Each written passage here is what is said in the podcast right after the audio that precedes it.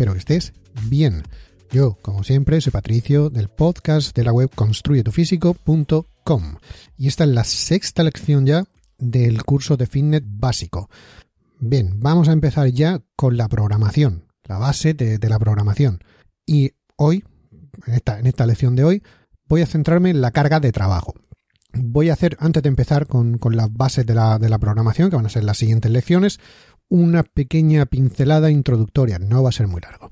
En, principio, para hacer una programación, para cualquier entrenamiento, cualquier cosa que, tengas que, hacer, las prioridades, al menos desde mi punto de vista, las prioridades serían, primero, fiarnos de la evidencia científica. Cuando hablo de evidencia científica no tiene por qué ser el último paper que ha publicado cualquier persona que le puedan decir que es paper. Es algo un poco más amplio. Me refiero a la fisiología humana. A ver, sabemos que los humanos necesitamos comer, necesitamos dormir o descansar y necesitamos eh, movernos, entrenamiento. Vale, cosas así, cosas que se saben. Luego vamos afinando más con sí, con paper y con cosas así, pero hay cosas que se saben, cosas que, que son así y punto. Pues eso es lo que tiene que ser primero. Nada de, bueno, si yo creo que sí. No, no, no, no. El cuerpo humano funciona de una manera concreta. Después tenemos la experiencia aplicada a esa ciencia. vamos por ese orden después. ¿Vale? Aunque el cuerpo humano funcione de esta manera y se sabe que es así, la experiencia eh, nos hemos dado cuenta que, bueno, pues las personas mayores, que si la gente joven, que si esto, haciendo de esta manera o de tal otra, funcionan un poco diferente a las otras personas que no son exactamente así.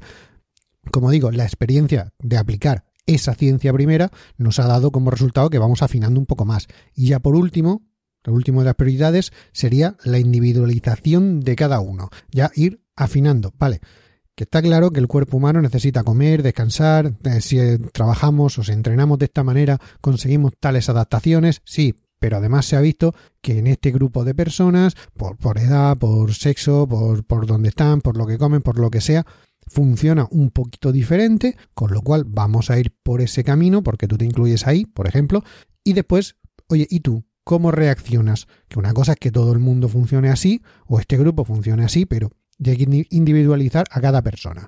Eh, también que alguien sea campeón de algo no quiere decir que a ti te vaya a funcionar. O sea, es una buena base a tener en cuenta, pero como te digo, hay que individualizar que esa persona le vaya bien, pues puede que eso, que a ti no. Está bien, míralo, oye, pues a lo mejor podemos sacar algo, pero no tiene por qué ser así. De hecho, si ya está en un nivel bastante por encima del tuyo o por debajo, puede ser que su entrenamiento, su descanso, su alimentación, su todo, sea diferente a la tuya. Y por eso a ti no tiene por qué funcionarte. No es por cosas mágicas que alguien... Ha... No, no, es simplemente...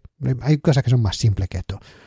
Como te digo, esto sería como la, la base de las prioridades, de cuando se empieza a hacer un, una programación, se empieza a entrenar, se empieza a mirar, pues se habría que empezar por ahí. No empezar por individualizar cada uno, porque si no, no, no, vamos a centrarnos en qué funciona y qué no.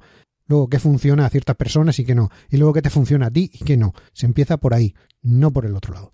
Y ya para, para, para terminar con esta introducción de la, de la programación, para darte un poco una idea de cómo va a funcionar todo esto, de, de hacer una, una programación de un entrenamiento, de, de unos ciclos de entrenamiento, de lo que sea, para que veas algo, desde la antigua Grecia hasta ahora no había planificación. Se iba haciendo tal cual les venía. O sea, las, los, las personas de la antigua Grecia, me refiero cuando empezaron las Olimpiadas, cuando empezaron a hacer eh, entrenamientos para unos Juegos Olímpicos porque iban a competir entre ellos, no simplemente porque sí, sino bueno, no, vamos a competir entre nosotros a ver quién va mejor. Queremos más rendimiento. Vale, pues no tenían ni idea de, de qué era una planificación. Ellos iban haciendo, iban entrenando. ¿Tú qué vas? ¿Para correr? Sí, corre. ¿Cuánto? Yo qué sé, tú corre. Así, iban un poco al tuntún. Si tienes que tirar peso, pues coge pesos y tíralos. Pero de qué manera, de no, no, no, coge pesos y yo. No había programación. Todo se hacía del tirón, todos los días eran prácticamente lo mismo. Ibas, hacías cosas y punto. ¿Mejorabas? Sí. ¿Se podría hacer mejor? Pues se ha demostrado de que sí. Como te digo, la siguiente iteración de esto es con Kotov en 1916, o al menos los registros que se tienen de eso, se empieza una planificación de tres ciclos, alternándolos de manera periódica. O sea, cuando toca cambiar, tocaba cambiar.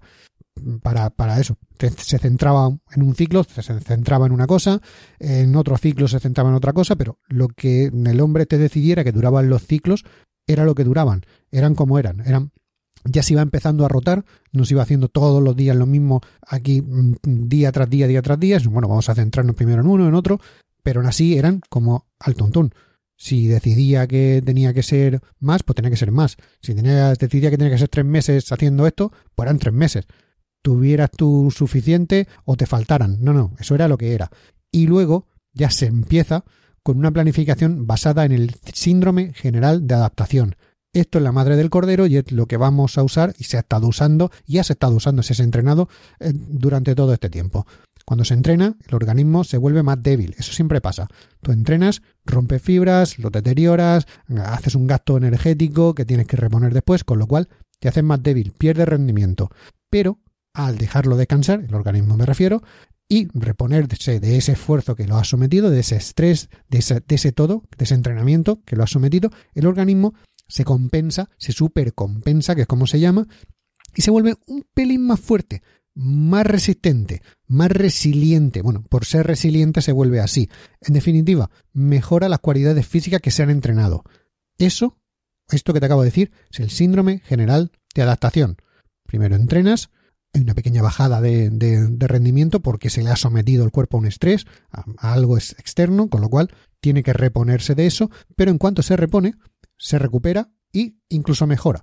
Esto se ha visto que la mejor manera de entrenar y de progresar, adaptar tanto el entrenamiento como la recuperación, lo que es lo mismo, el progreso a cada persona dependiendo de cómo va respondiendo al entrenamiento. O sea, no se entrena en tres meses fuerza, ¿por qué? Porque sí.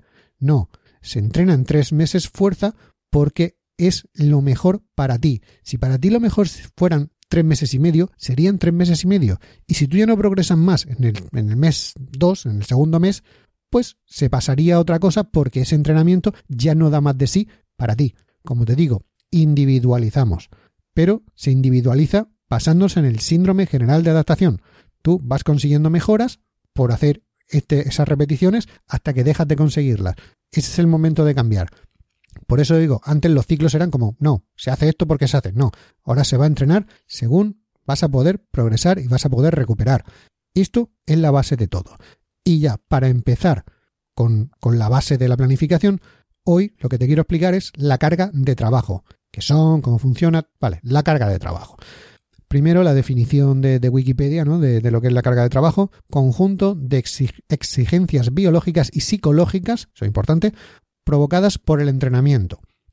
Lo que viene siendo, cada sesión, cada día de entrenamiento tiene unas exigencias físicas le somete el cuerpo, como te digo, a un estrés. Una sesión de pecho-bíceps te va a dejar el pectoral y los bíceps finos, para eso está. Pero también vas a tener un tiempo de recuperación que va en conjunto con el esfuerzo que hayas hecho. Si has entrenado poco, pues necesitarás poco tiempo para recuperarte. Si has entrenado mucho, necesitarás mucho tiempo para recuperarte. En base a todo esto, vamos a estructurar el siguiente entrenamiento, tanto el de pecho como el de espalda o como el que toque o como cualquier otra cosa. Voy a centrarme con esto por poner ejemplos. No es lo mismo entrenar con cargas muy altas y a bajas repeticiones que entrenar a intensidad baja pero con poco descanso entre series. ¿no? Como ya te conté en la lección 5, la anterior, el primer entrenamiento que te acabo de decir va a centrarse en las fibras rápidas tipo 2B, fuerza máxima y explosiva. Estas fibras tienen un tiempo de descanso más alto. Mm, tienen un tiempo de descanso más alto entre series y también un tiempo de recuperación más largo entre sesiones de entrenamiento. O sea, todo se va a alargar más para que esas, para que esas fibras se puedan recuperar. En el segundo caso, en el segundo ejemplo que te he dicho, ¿no? Intensidad baja, pero con descansos, mm, con poco descanso entre series, vas a trabajar mucho las fibras lentas y un poco las fibras rápidas. Este tipo de fibras va a tener un tiempo de recuperación más corto entre series y también más corto entre sesiones. ¿Qué quiere decir? Que aunque entrenes, posiblemente con menos tiempo ya puedes volver a entrenar o puedes planearte tu entrenamiento de otra manera para poder hacer otras cosas otros días sin llegar a castigar mm, de todo, del todo el cuerpo. Por eso, después de una sesión de pesas con trabajo de alta intensidad, hay que dejar descansar los músculos y el sistema nervioso central durante varios días, si has entrenado duro. Pero alguien que sale a trotar, trabajo de baja intensidad, ¿no? a correr, pero bueno, un trote ya aquí, a tirar las piernas. No necesita de varios días de recuperación. Puede incluso repetir el mismo entrenamiento casi el día siguiente, ¿no? Hacer dos, tres días salir a correr y descansar uno, por poner un ejemplo. O los entrenamientos metabólicos, tipo CrossFit para entendernos. Aunque sean de corta duración, pueden tener una carga de trabajo alta, altísima. Al entrenar varios grupos musculares al mismo tiempo, sobrecargan mucho el sistema nervioso central. No tanto en sí cada músculo concreto, como el sistema nervioso central, el organismo en general. Por lo tanto, cada músculo en concreto a lo mejor no tienes que recuperarlo mucho, pero el organismo en general sí tienes que dejarlo descansar. Muchas de las veces, ¿qué pasa con el CrossFit? Si no está bien regulado, ¿qué pasa? Que llega el primer día, te pegas una paliza. Bueno, hoy ha sido muy, muy duro de piernas, mañana hago algo muy duro de otra cosa. Sí, pero el sistema nervioso central, el organismo en general, se va sobrecargando. Como te he dicho al principio, no solo es la carga física, la carga psicológica que el propio entrenamiento te provoca, que es diferente en cada persona. Todo esto es diferente en cada persona. De ahí que tengamos que individualizar. Esto, en general, te digo, la carga de trabajo influye en todo esto. Vamos a profundizar un poco más viendo las características de la carga de trabajo. Como te digo, la carga de trabajo es todo ese conjunto de exigencias que tú le pones a tu organismo como, como parte del entrenamiento. Esto se descompone en tres componentes que son, bueno, vamos a descomponerlo en tres partes que son las que vamos a ir jugando con ellas para, para hacer que la carga de trabajo sea mayor o menor y ajustarla a lo que tú necesitas. Lo primero sería el volumen, la intensidad y la densidad. Estos serían las tres cosas que vamos a jugar. El volumen. El volumen de entrenamiento es la cantidad total de entrenamiento o de ejercicio o de estrés que le vas a proporcionar a tu cuerpo. Se pueden medir normalmente de dos formas. Digo, se puede medir de muchas, pero las dos que más, nos interesa serían las series totales por grupo muscular. Seguro que lo has oído muchas veces. Vas al gimnasio, te ponen una rutina y tiene no sé cuántas series. rutina de pecho, no sé cuántas series vas a hacer. Bueno, pues eso sería el volumen total de trabajo que le vas a meter a ese grupo muscular, al pectoral. Para ir poniendo un poco, poco de ejemplos, sería típica rutina de, de entrenamiento, además wader si puede ser, esa que se entrene una vez a la semana el pecho y ya no se vuelve a tocar hasta la semana siguiente. ¿Qué sería? pre banca plano con barra, me lo estoy inventando, pre banca plano con barra, cuatro o cinco series. apertura con mancuerna, evidentemente, en banco inclinado, por ir cambiando un poco, otras cuatro o cinco series. Luego, no sé, cruces en polea o contractora, o las dos, cuatro series cada uno. Y terminar con fondos en paralela, tres series. Esta sería además al fallo, ya te digo hasta, hasta, las, hasta las repeticiones aquí. Si nos ponemos a contar que han sido eh, cuatro, cinco ejercicios a cinco series los primeros, cuatro series los de en medio y tres series el último. ¿Cuánto nos salen? 20 series. 20 series no es por casualidad, es como el número que se pone como lo normal, si es que normal hay algo, lo normal en un entrenamiento. Claro, eso es un volumen bastante grande y sobre todo para un día. ¿Qué pasa si tú haces pecho dos veces a la semana? Porque deberías partir, digamos, esas 20 para respetar el volumen, para no, para no superar el volumen total, deberías partir esas series en dos. ¿Qué haces? 10 un día, 10 otro día. ¿Eso qué serían? Pues más o menos dos, tres ejercicios, uno de cinco series, otro de tres, cuatro series y otro de dos o tres series. O dos ejercicios de cinco series, por poner un ejemplo. ¿Cuáles? Los que sean, lo que, lo que toquen. Y otro día haces otras 10. El volumen total de series para la semana, digo por semanas porque normalmente coinciden las semanas con un microciclo. Entonces se, mira por microciclos. Después todo eso se, juntaría, digamos, en un algo más grande, mesociclos, que suele coincidir con un mes. Esto ya lo explicaré en otra, en otra lección. Y después ya vamos al macrociclo, que es todo el ciclo completo, o bueno, al macrociclo, que es algo más grande, y después el ciclo completo, que digo, vamos a ir mirando cada uno y vamos a ir sumando. Pero si de primeras, el volumen por series totales para grupo muscular es lo que, lo que se suele ver y normalmente se miran por semanas, la carga de trabajo que le hemos metido a la semana. Por eso el volumen es parte de eso. Como te digo, eso va así. Oye, que entrenas tres veces a la semana pectoral, pues siete series cada, cada día y te saldrían. ¿Qué tienes? Que el primer día, la, primera, el primer ejemplo que te he puesto, 20 series, más o menos, un mismo día, ¿Qué tienes? Tienes una carga, o sea, un volumen de trabajo solo en ese día para el pectoral muy grande. Tienes que dejarlo descansar muchísimo, pero muchísimo. El rendimiento lo has destrozado, destrozado el pectoral, destrozado todas las fibras musculares o prácticamente. Eso es una, una escabechina, pues hay que dejarlo descansar mucho tiempo. ¿Cuánto? Ahora lo veremos más adelante, pero hay que dejarlo descansar mucho tiempo. ¿Qué pasa si te vas al otro extremo, al que has hecho solo siete series? Pues con poca cosa con poco descanso ya lo puedes hacer. De ahí que si haces muchas series, tengas que dejar casi 5 o 6 días de, de descanso entre medio, prácticamente una semana. Cosa que si haces menos series, te vas a encontrar en que a los pocos días o un par de días ya puedes volver a hacer el mismo entrenamiento. ¿Por qué? Porque la recuperación ha sido más corta. Esas son las cosas con las que hay que ir jugando para jugar con el volumen, para que la carga de trabajo sea la que tú necesitas. Grande, pequeña, mediana, más, la que sea, la que tú necesitas. Pues vamos a ir jugando con una de las formas el volumen. Otra de las formas de medir el volumen sería el peso total para ejercicio. Esto sería más para ir mirando si vamos ajustando el volumen de entrenamiento de una semana a la siguiente o de una sesión a la siguiente para un ejercicio concreto. Esto más que nada sería mirar el peso que están moviendo. Peso que están moviendo se entiende por qué peso están moviendo en ese ejercicio, por cuántas repeticiones estás haciendo por cada serie, por cuántas series has hecho de ese ejercicio. Ejemplo, el que siempre pongo, press banca. Vamos a coger 100 kilos, vamos a hacer 10 repeticiones, porque así salen los números redondos. Cada serie serían 1000 kilos. ¿Cuántas series has hecho? 5. Vale. Esta semana, o esta, esta vez, en press de banca has hecho un, un ejercicio de 5000 kilos. Ese ejercicio tenía un volumen de 5000 kilos. Para adelante. Así podrás regularte si el siguiente día, la siguiente sesión, cuando toque, quieres hacer un volumen más bajo de press de banca, pues quítale kilos. Y ya está lo mantienes todo igual, pero le quitas kilos. Así no tienes ningún problema con esto. Luego, la siguiente, siguiente componente que pueden modificar para modificar la carga de trabajo sería la intensidad.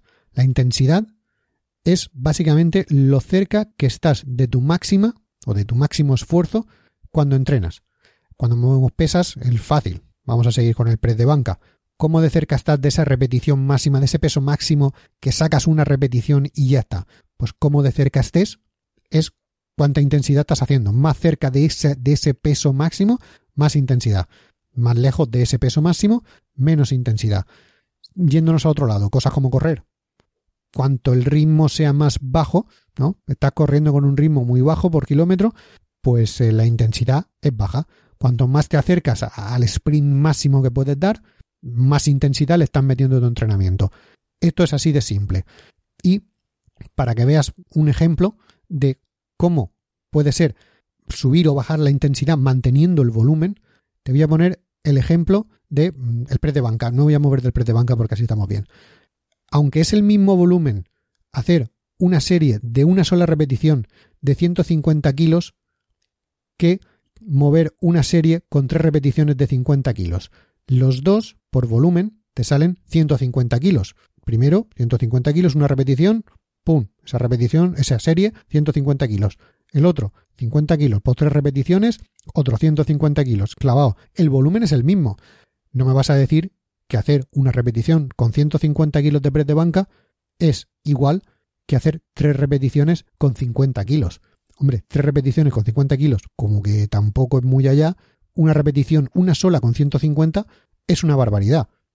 Como ves, el volumen, si consideramos el volumen como te he explicado antes, es el mismo, pero la intensidad se ha disparado de uno a otro, porque uno está, mm, ya no es que, mm, por, por mi lado no es que esté cerca de mi máxima, es que está muy superada la máxima mía.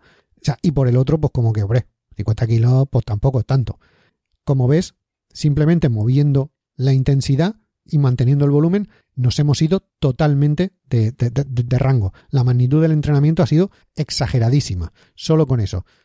Lo mismo pasaría. Claro, no es lo mismo hacer esa, esa, serie que te acabo de proponer, tú pones una serie que sea cómoda y te digo, no, pues ahora mismo, yo qué sé, esas 100 kilos por 10 repeticiones y tú dices, bueno, lo puedo hacer, vale, hazme 40 series de eso.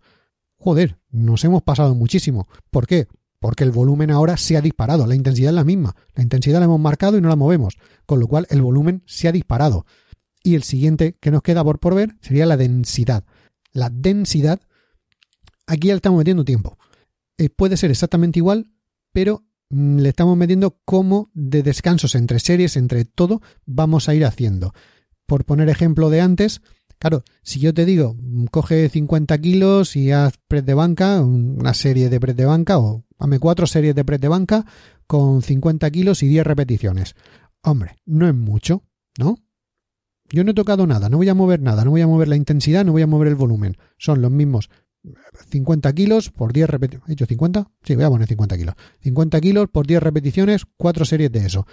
Hombre, no supone mucho esfuerzo. Claro, si te doy una hora para hacerlo, una hora para hacer las 4. Haces una, descansas 20 minutos, haces otra, descansas 20 minutos, haces otra. No me supone mucho. Pero si te doy 4 minutos para hacerlas todas, ahí ya pica, ¿eh? Ahí ya la tercera ya te va a costar. A lo mejor la última no la sacas. Más o menos. No sé, a lo mejor sí. Pero, como ves, no he movido el volumen, siguen siendo las mismas cuatro series, con los mismos 50 kilos, con las mismas 10 repeticiones, no he movido la intensidad, son los mismos 50 kilos, con lo cual eso está siempre lo mismo. Lo que te he movido ha sido la densidad. Al moverte la densidad, la carga de trabajo se ha disparado también. lo mismo pasa al revés. Por ponerte un ejemplo, vamos a centrar esto un poco de volumen, intensidad y densidad, cómo se puede jugar con ello. Para, para centrarnos un poco, yo empezaría con, por ejemplo, un entrenamiento de fuerza. Cuando entrenas fuerza, lo que buscas es entrenar con una intensidad siempre alta. Buscas entrenar cerca de tu máxima, casi casi cerca de la máxima, que esté lo más cerca posible de la máxima. Con lo cual, intensidad, intensidad alta. Como te he dicho antes también y como te dije la semana pasada, esas fibras cuando las entrenamos, ¿qué necesitan? Necesitan mucho tiempo de descanso, tanto entre series como entre sesiones, pero vamos a quedarnos entre series ahora mismo. ¿Qué tienes? Que la intensidad la hemos fijado para entrenar fuerza, la intensidad tiene que ser alta, alta o muy alta, casi máxima, y la densidad tiene que ser baja. Hay que dejar tiempo para descansar entre medio. Aparte, entre sesiones lo mismo. También hay que dejar que, que descansar bastante, con lo cual la densidad, incluso entre ejercicios, entre sesiones y todo, es baja. ¿Qué nos queda para modificar si eso lo tenemos fijo? Porque no podemos moverlo porque si no, no estamos entrenando fuerza. ¿Qué nos queda para modificar la carga de trabajo? El volumen. Cuantas más series, más ejercicios, más de todo le quieran meter, más días de entrenamiento en la misma semana, más juntos le quieran meter, el volumen de trabajo total va a subir, manteniendo la intensidad y manteniendo la densidad, con lo cual la carga de trabajo va a subir. Si quieres entrenar fuerza, para que entre en la magnitud que tú quieres, ese entrenamiento esté con la carga de trabajo que tú necesitas, tienes que modificar el volumen de entrenamiento. Vamos ahora a tirarle a hipertrofia, por poner un ejemplo. En la hipertrofia, la intensidad tiene que ser media. Por eso, la intensidad, como se mide en cómo de cerca estás de tu máxima, hay que buscar que sea un peso que esté entre, que puedas hacer entre 6 y 12 repeticiones, es lo que siempre hemos dicho, como ya te expliqué en el, en el capítulo anterior, en la, en la lección anterior. Es porque tenemos que trabajar un cierto tipo de fibras musculares. Bueno, pues la intensidad la volvemos a tener fija. En media, pues en media. La densidad casi casi que la tenemos fija. La densidad tiene que ser la más alta posible. O sea, crear estrés metabólico. Si la intensidad está ajustada bien, el descanso entre series tiene que ser más bien corto. Eso siempre. Medio, corto, no muy alto. Lo más, lo, mínimo posible para poder hacer la siguiente serie con la misma intensidad. Con lo cual, para trabajar otra vez, para modificar la carga de trabajo total, que es lo que nos interesa, ¿qué tenemos que modificar? Otra vez el volumen de entrenamiento. Métele más, series, métele más, más ejercicios, métele más de todo. Por eso, cuando tú vayas a mirar un entrenamiento y digas, uy, ¿cómo puedo ajustar este entrenamiento para mí? Si lo que quieres es o el entrenamiento para fuerza, pues si ves que es demasiado, no le quites intensidad. No, no puedes bajar más la densidad porque ya tiene que ser baja. Hay que bajar el volumen, que es lo que casi siempre se hace. Quita un ejercicio, quita series por ejercicio. Lo mismo pasa cuando vas a entrenar hipertrofia. Te han dado un entrenamiento, tú crees que es mucho o crees que es poco. La intensidad la tienes fija, porque tiene que ser media. Puedes jugar un poco más un poco menos, pero básicamente la tienes fija. La densidad tiene que ser alta, con lo cual tampoco puedes mover mucho. ¿Qué puedes hacer? Quitar series o quitar ejercicios enteros o como veas. Eso ya es la gracia de programar un entrenamiento. Y luego quedaría, por ejemplo, otro tipo de, de, entrenamiento que sería el entrenamiento metabólico, tipo CrossFit, para entendernos. Aunque en metabólico CrossFit es una marca registrada que se ha quedado con el nombre del deporte, pero bueno, sería, sería un, entrenamiento metabólico. Aquí, si ves un, un de CrossFit, normalmente tanto el volumen como la intensidad te vienen fijas si te fijas en, te fijas, si, si miras un WOD de, de CrossFit, ¿qué te dice? Pues haz no sé cuántas dominadas, no sé cuántas flexiones y yo qué sé, y peso muerto con tantas repeticiones de peso muerto, con tanto peso, con tantas series o tantas rondas que tenga que hacer. Ellos llaman ronda, pero básicamente son series. ¿qué tienes? Ya te he dado el volumen total, todo lo que vas a hacer, tanto las rondas como las repeticiones, como todo. El peso total, incluso el peso que vas a mover, ya te lo he dado, con lo cual la intensidad te la he fijado. ¿Qué queda? Queda que lo hagas en más o en menos tiempo. ¿Qué estás modificando? Modificas la densidad y además la modificas al momento. ¿Cuánto? La más alta que puedas. Que puedas. Eso es así. Por eso, un buen WOD de CrossFit o de, entrenamiento metabólico, cuando te dicen de escalarlo, no, no, escalarlo es ajustarlo a tus necesidades. Claro, si ves que los pesos son demasiado grandes, ¿qué quiere decir? Que la intensidad es demasiado alta, va a disparar la carga de trabajo. Si ves que son demasiadas rondas, tú dices, hombre, esto no es mucho, porque hay, algunos entrenamientos que dices tú, bueno, hacer flexiones o hacer, yo qué sé, hacer abdominales, bueno, un abdominal, dos abdominales puedo hacerlo, pero claro, cuando me dicen de hacer 200.000, pues por intensidad no es, es por volumen de trabajo, me estoy pasando, yo no puedo con esa carga de trabajo, pero no puedo por la cantidad de volumen, con lo cual habría que ajustar en ese caso el volumen total, porque claro, no vas a bajarle, ¿cómo vas a tener una, un abdominal? Vas a hacer un crunch con menos intensidad en lo que es. O sea, ahí no hay ni peso ni hay nada, no se puede modificar prácticamente eso. Con lo cual hay que bajar el volumen total. ¿Por qué? Porque en un entrenamiento metabólico la densidad tiene que ser siempre la más alta que puedan mantener. Y jugando, como te he dicho, estos tres, estos tres formas de entrenar, jugando con uno, con otro o con, con el que sea, vas a conseguir tener más o menos carga de trabajo. ¿Qué carga de trabajo nos interesa? Pues aquí viene la gracia de todo esto. La carga de trabajo que nos interesa es una carga que esté dentro de una magnitud de entrenamiento normalmente entrenable. Pero te voy a explicar cómo funcionan las magnitudes de entrenamiento y cómo debes quedarte con, ellas. La magnitud de entrenamiento básicamente es la cantidad de, esfuerzo que tú tienes que hacer para hacer ese entrenamiento, para llevar a cabo la carga de trabajo que te he propuesto, que te han propuesto o que tú mismo te has propuesto o que tú le propones a otro, como sea, eso te va a llevar a una magnitud de entrenamiento. ¿Cómo de, destrozado vas a acabar al final de ese entrenamiento? Bueno, pues la vamos a encuadrar en excesiva, te has pasado, o sea, esta carga de trabajo era totalmente fuera de, todo rango, puede ser entrenable, ahí le vamos a meter como tres grados, entrenable grande, mediano, pequeño o como sea, da, igual como le llame, pero bueno, tres, tres niveles. Puede ser un entrenamiento, una carga de trabajo para mantenimiento, para recuperación o directamente ineficaz. ¿Cómo sabes en cuál de todos? Esto, esto es más o menos, esto es aproximado, no hay que centrarnos en mucho. Pero, ¿cómo sabes en cuál estás? Pues aproximadamente cuando la carga de trabajo para un entrenamiento es excesiva, es porque vas a tardar más de 72 horas en recuperarte de ese entrenamiento. Para centrarnos un poco, sería que si tú lunes por la tarde haces un entrenamiento con una carga de trabajo excesiva, necesitas tres días para recuperarte. Necesitas que llegue el martes, que llegue el miércoles, que llegue el jueves. O sea, tú hasta el viernes no podrías volver a repetir ese entrenamiento. Tú no estarías totalmente recuperado o recuperada de ese entrenamiento. Con lo cual, si has hecho un entrenamiento, un solo entrenamiento, que te ha llevado tanto tiempo para recuperarte, la carga de trabajo, la magnitud a la que has hecho esa carga de trabajo es excesiva. Tendrías que rebajar esa carga de trabajo. ¿Cómo? Como te he explicado antes, depende de lo que estés haciendo, podrás tocar uno u otro. Luego tendrás una carga de trabajo en un rango entrenable cuando te puedas recuperar entre 72 horas y de 12 a 72 horas. A ver, la carga de trabajo puede ser grande si necesitas de 2 a 3 días. Siguiendo con el ejemplo de antes, has hecho un entrenamiento, has entrenado lunes, y si tú jueves ya estás bien para volver a entrenar, para volver a hacer el entrenamiento, te has recuperado totalmente de ese entrenamiento del lunes, vale, fue una carga de trabajo con una magnitud entrenable grande.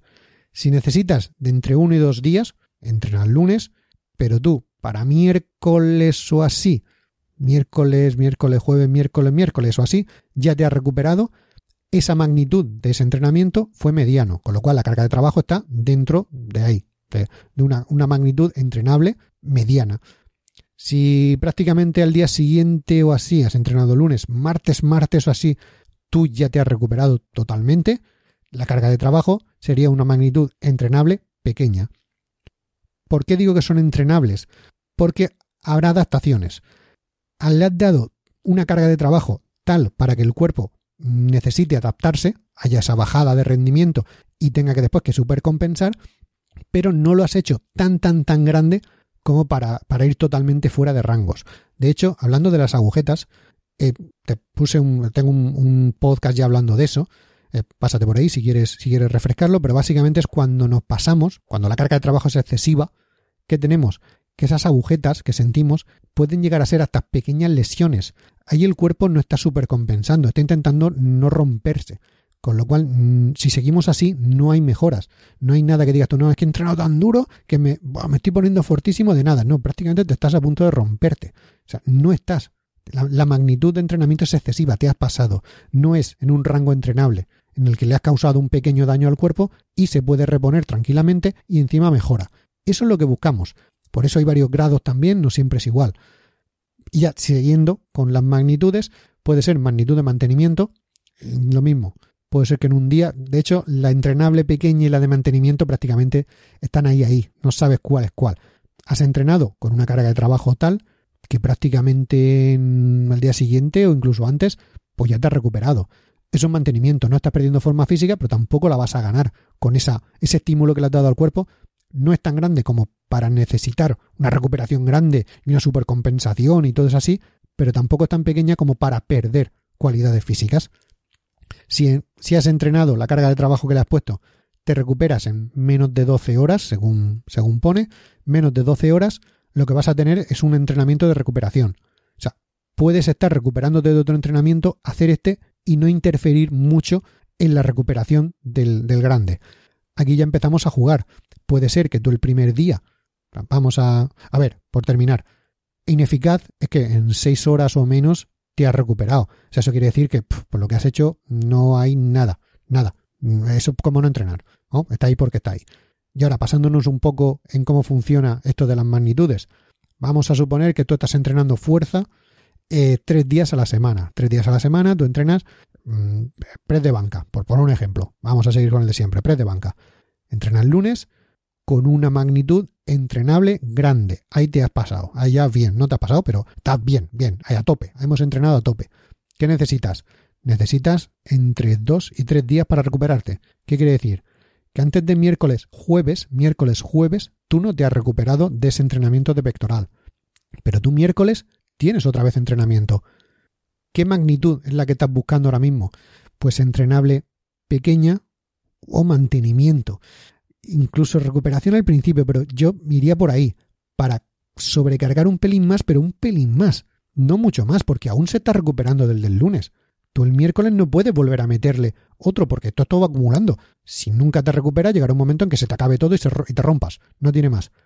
Y ahí ya, como el entrenamiento del lunes, el miércoles, jueves, ya te habrás recuperado, y el del miércoles, lo mismo, jueves, jueves, viernes, ya te habrás recuperado, el viernes ya puede volver a entrenar o meterle un entrenable mediano para que en otros dos días te recuperes justo el fin de semana, más el lunes por la mañana hasta llegar a la tarde. ¿Qué tienes? Otros tres días de recuperación. Perfecto. El lunes ya puedes volver a entrenar con una magnitud de entrenamiento entrenable grande porque ya te has recuperado totalmente. Así, más o menos es como habría que mirar cómo se, se organiza un entrenamiento para darte el tiempo suficiente a descansar. Y si estás metiéndole una sobrecarga al cuerpo, que lo sepas, que es una sobrecarga controlada. Eso lo suelen hacer mucho los powerlifters, lo suelen hacer mucho. Van metiendo sobrecarga, nunca dejan de recuperar totalmente el cuerpo, siempre lo llevan ahí. Claro, ¿qué pasa? Que conforme pasa el ciclo, el rendimiento les va bajando, cada vez mueven menos peso o no llegan a sus máximas, pero eso es controlado van controlando esa bajada, van controlando que se recuperen lo justo para no romperse, pero van sobrecargando el organismo, después hacen un descanso bastante grande, tiran casi una semana sin entrenar o haciendo entrenamientos de mantenimiento, recuperación, entrenamientos muy suaves, para que ahora sí el organismo se recupere del todo, recupere todo lo que ha perdido durante esa sesión o ese ciclo de entrenamiento y supercompense bastante. Hay gente que le funciona así y después, ¡pum!, su máxima ha subido pero han ido controlando esas magnitudes de entrenamiento, no entrenan a siempre a tope al tuntún. No, no. Se entrena, sí, magnitudes grandes, altas, bien, pero de vez en cuando tienen que dejarse un poco porque si no, no se terminan ni de recuperar, se romperían. Eso es la gracia de cómo ajustar un entrenamiento para que funcione bien y no te rompas. Y luego, ya para ir pasando un poco, esto sería como las tres cosas, volumen, intensidad, densidad, todo eso se ajusta para que la carga de trabajo sea más alta o más baja, según la necesites, según el entrenamiento que vas a hacer. Y luego, esa carga de trabajo a ti te va a ser una magnitud de entrenamiento. Busca la que necesites y modifica, júntala, juega con ellas para que no termines de o pasarte o quedarte muy corto, con lo cual o no llegar a lo que tú necesitas o pasarte de por el otro lado y romperte. También te quiero decir, no todos los entrenamientos se llevan bien con todos los entrenamientos. Hay unos que provocan interferencias y otros provocan transferencias. De primeras te diría que el que mucho abarca poco aprieta. El que es muy goloso, el querer mejorar todo, hacerlo al mismo tiempo. No, no, quiero ser, quiero ser más fuerte, quiero ganar músculo, quiero perder grasa, tener mejor resistencia cardiovascular, ¿por qué no? Claro, tener más tiempo libre y no hacer dieta. Claro que sí, campeón, tú lo, quieres todo. Eh, está claro que eso no se puede, no se puede hacer todo tan bonito porque si no todos estaríamos fortísimos y la mar de bien. Hay objetivos que no se llevan bien unos con otros, que cuando se mejora en uno no se mejora en el otro, o incluso se llega a empeorar, depende de lo que, de lo que estés haciendo. Crean, cuando digo, interferencias los unos con los otros. Pero también hay algunos, algunos objetivos que puedes, llevar que se ayudan los unos a los otros, que se llevan bien, que crean transferencias. Vamos a poner algunos ejemplos para que se vea más, para que se vea más claro. Me salgo del micro. La fuerza y la resistencia crean interferencias, no se llevan bien juntas. Si quieren mejorar las dos a la vez, la fuerza va a mejorar menos. Siempre va a tender a mejorar la resistencia. Son fibras musculares que se, se reponen mucho antes que la fuerza, con lo cual al entrenar uno, al entrenar otro, unas se van reponiendo mucho antes, se recuperan y hacen todo el proceso de adaptación que te, que te acabo de decir, y las otras pues van más rezagadas, con lo cual eh, lo uno por lo otro, eh, al final va a ganar un pelín más la resistencia, pero no van a ir bien juntas. No es lo más indicado meter las dos en el mismo ciclo de entrenamiento. Para eso vamos a hacer ciclos de entrenamiento, para ir separando las cosas. Pero, por ejemplo, la fuerza y la hipertrofia crean transferencias. Se llevan bastante bien. La fuerza y la hipertrofia se llevan bastante bien. De hecho, es como se diseñan la mayoría de entrenamientos de hipertrofia o de fuerza. Si es de fuerza lo complementas con un poco de hipertrofia y si es de hipertrofia se complementa con un poco de fuerza. Eso va genial. Lo que siempre se dice, si mejoras a 10 repeticiones vas a mejorar a una repetición. Puede que no tanto como si entrenaras de manera específica o la fuerza o lo para 10 o para 1, pero si mejoras en uno, mejoras en otro. Si mejoras en 10, mejoras en uno. Si mejoras a una repetición, mejoras a 10 repeticiones. Eso sí, hay transferencia total. Buenísimo. Mm, ok, tírale. De hecho, mi entrenamiento EMA, el que tienes en la web, eh, es así. Primero, básicos a rangos de fuerza, después mm, los accesorios a rangos de hipertrofia. Oye, aquí y después gloria, y a funcionar. Y por ejemplo, una cosa curiosa, la fuerza y la explosividad, cuando las juntas, mira que tiran de la misma, de, las mismas fibras musculares, pero para que veas, aunque incluso siendo las mismas fibras musculares, no terminan de ir del todo finas. Aquí tienes la fuerza y la explosividad. Si mejoras tu 1RM en sentadilla, tu máxima en sentadilla, muchas posibilidades tienes de mejorar tu salto vertical, tu explosividad. No siempre pasa al revés. Por mejorar tu salto vertical, no tienes por qué mejorar tu máxima en sentadilla.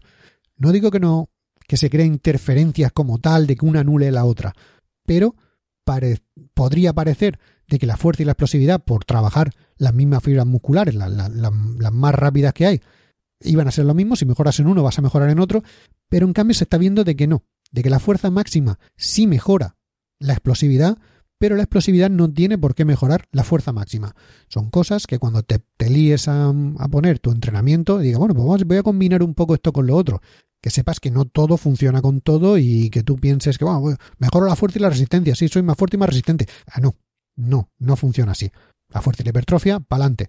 La fuerza y la explosividad, que sepa que gana la fuerza pero esto ya lo que sea.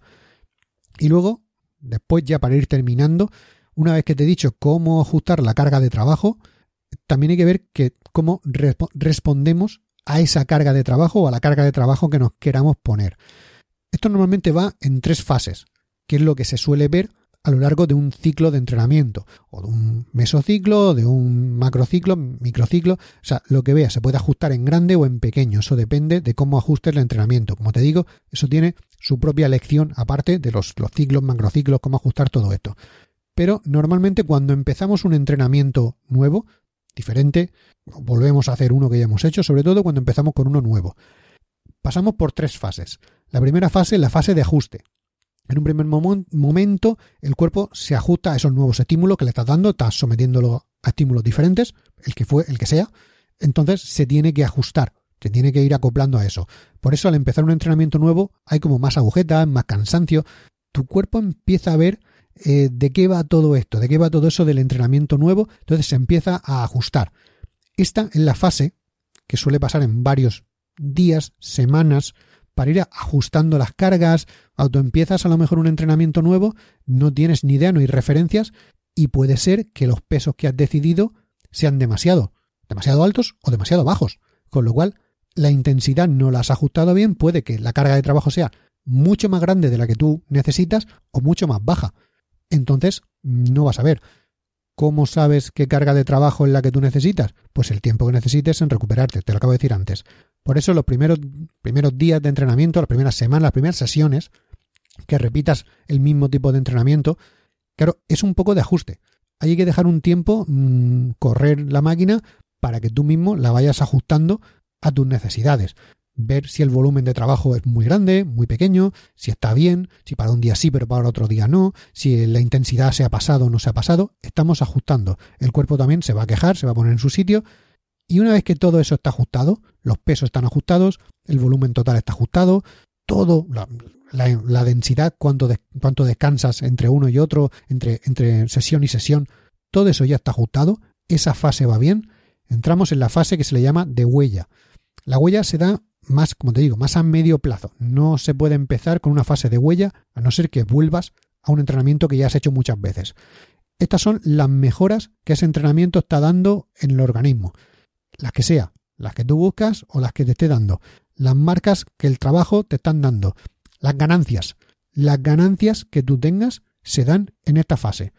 Todo está ajustado, todo va bien y ahora es cuando pum, pum, pum, pum, vas subiendo los pesos, vas subiendo esto, vas poniéndolo, vas ajustando para ir sobrecargando el organismo, como te he dicho al principio, todo esto para ir volviendo ya responde al síndrome general de adaptación. Está todo ajustado con los pesos, con los descansos, con todo lo que tiene que ser un entrenamiento que haces, bajas un poco tu rendimiento, lo dejas descansar el tiempo que necesite el organismo descansar o que tú hayas programado que va a necesitar, se, llega a recuperar, supercompensa dándote un poquito más, siendo un poquito más fuerte, más resistente, lo que tú quieras, y has mejorado. Repetimos esto día tras día, semana tras semana, y poco a poco, poco a poco, vamos teniendo esas ganancias. Pues eso se da en esta fase. Todo está ajustado y ya para arriba, a ir teniendo ganancias. Y ya la última fase sería la fase de adaptación. Esta sería como la, consolidación de esas mejoras que has ido ganando con el entrenamiento. Se podría entender como la falta de progreso. No es exactamente esto, pero se puede entender, entender como eso. Es la, no sé, la, la progresión más lenta que está llegando porque estás llegando a tu máximo. Es como, vale, ya estamos haciendo tope en este ciclo de entrenamiento, ya estamos haciendo tope con este entrenamiento, ya no hay mucho más, pero ya tienes esas ganancias, esas ganancias ya están dadas, ya están ganadas, ya las tienes, como las ganancias las tienes, esta tiene eso, adaptación, tu cuerpo se ha adaptado a ese entrenamiento y ya lo puede hacer, no le supone mucho esfuerzo, pero tampoco le supone un, un estrés metabólico tanto como para tener que adaptarse y tener ganancias, o al menos no de manera tan visibles. Cada vez eso te cuesta menos entrenamiento porque tu cuerpo se ha adaptado a él este sería el momento de empezar a pensar, no de cambiarlo totalmente, pero de empezar a pensar en que ese ciclo de entrenamiento, ese mesociclo, ese lo que sea, que esa, esa programación que tienes, bueno, pues con esto ya hemos llegado a, estamos llegando, hemos entrado en la fase final, pues va siendo hora de empezar a modificar cosas, a modificar el entrenamiento para volver otra vez a entrar esa fase de ajuste, pasando por la fase de huella y teniendo ganancias, y cuando lleguemos otra vez aquí, volvemos a cambiar. ¿Cuánto tiempo necesitas para que esto pase? Depende. Depende de cada persona, depende de cada organismo, de lo entrenado que estés, de la edad, de, si eres hombre o mujer, de si eres de tener más ganancias o menos, de lo cerca que ya estés de tu límite. Pero llega un momento en que esto se para, que puede ser que dentro de un tiempo vuelvas a retomar el mismo entrenamiento que estás haciendo y vuelvas a tener ganancias. Pero en este momento exacto de tu vida, ya ese entrenamiento, ya está. Se ha terminado un ciclo. Por eso, los ciclos de entrenamiento van así, van cíclicos. Hay que empezar a hacer otra cosa. Aunque siga con el mismo objetivo. Pero hay que darle una vuelta. hay que cambiar algo para tener estímulos diferentes, para volver a meter el organismo en todas estas fases, que le dé vueltas a uno y a otro. Como te digo, este ha sido lo de la carga de trabajo. Espero que haya quedado claro. La semana que viene vamos a seguir con más programación, posiblemente pasando al otro lado. Esto ha sido lo de meterle caña al cuerpo. La semana que la semana que viene, la siguiente la siguiente lección será cómo se recupera el tu organismo de esa caña que le acabamos de meter. Ya hemos ajustado toda la carga de trabajo que le estás metiendo al cuerpo, cómo vas a entrenarlo, lo fuerte que le tienes que entrenar y todo. Pues ahora vamos a ver la siguiente, la siguiente lección será cómo terminar de, de, de descansar para conseguir esa supercompensación, esa mejora, que es lo que estamos buscando todo el tiempo. Ya está. Hasta aquí la lección de hoy. Como, te digo siempre, si quieres más, te pasas por la web, que es donde tengo muchas cosas. Si te gusta, corazones, me gustalo o lo que sea. Eh, como te digo, si quieres más, pásate por la web, construyetufísico.com, entrenamiento gratis, propia rutina de entrenamiento. Ya sabes, entrenamientos simples para vidas complicadas. Que no hay que vivir para entrenar, sino entrenar para vivir. De esto es de lo que va todo lo que estoy haciendo. Me despido hasta la próxima, un saludo y felices agujetas.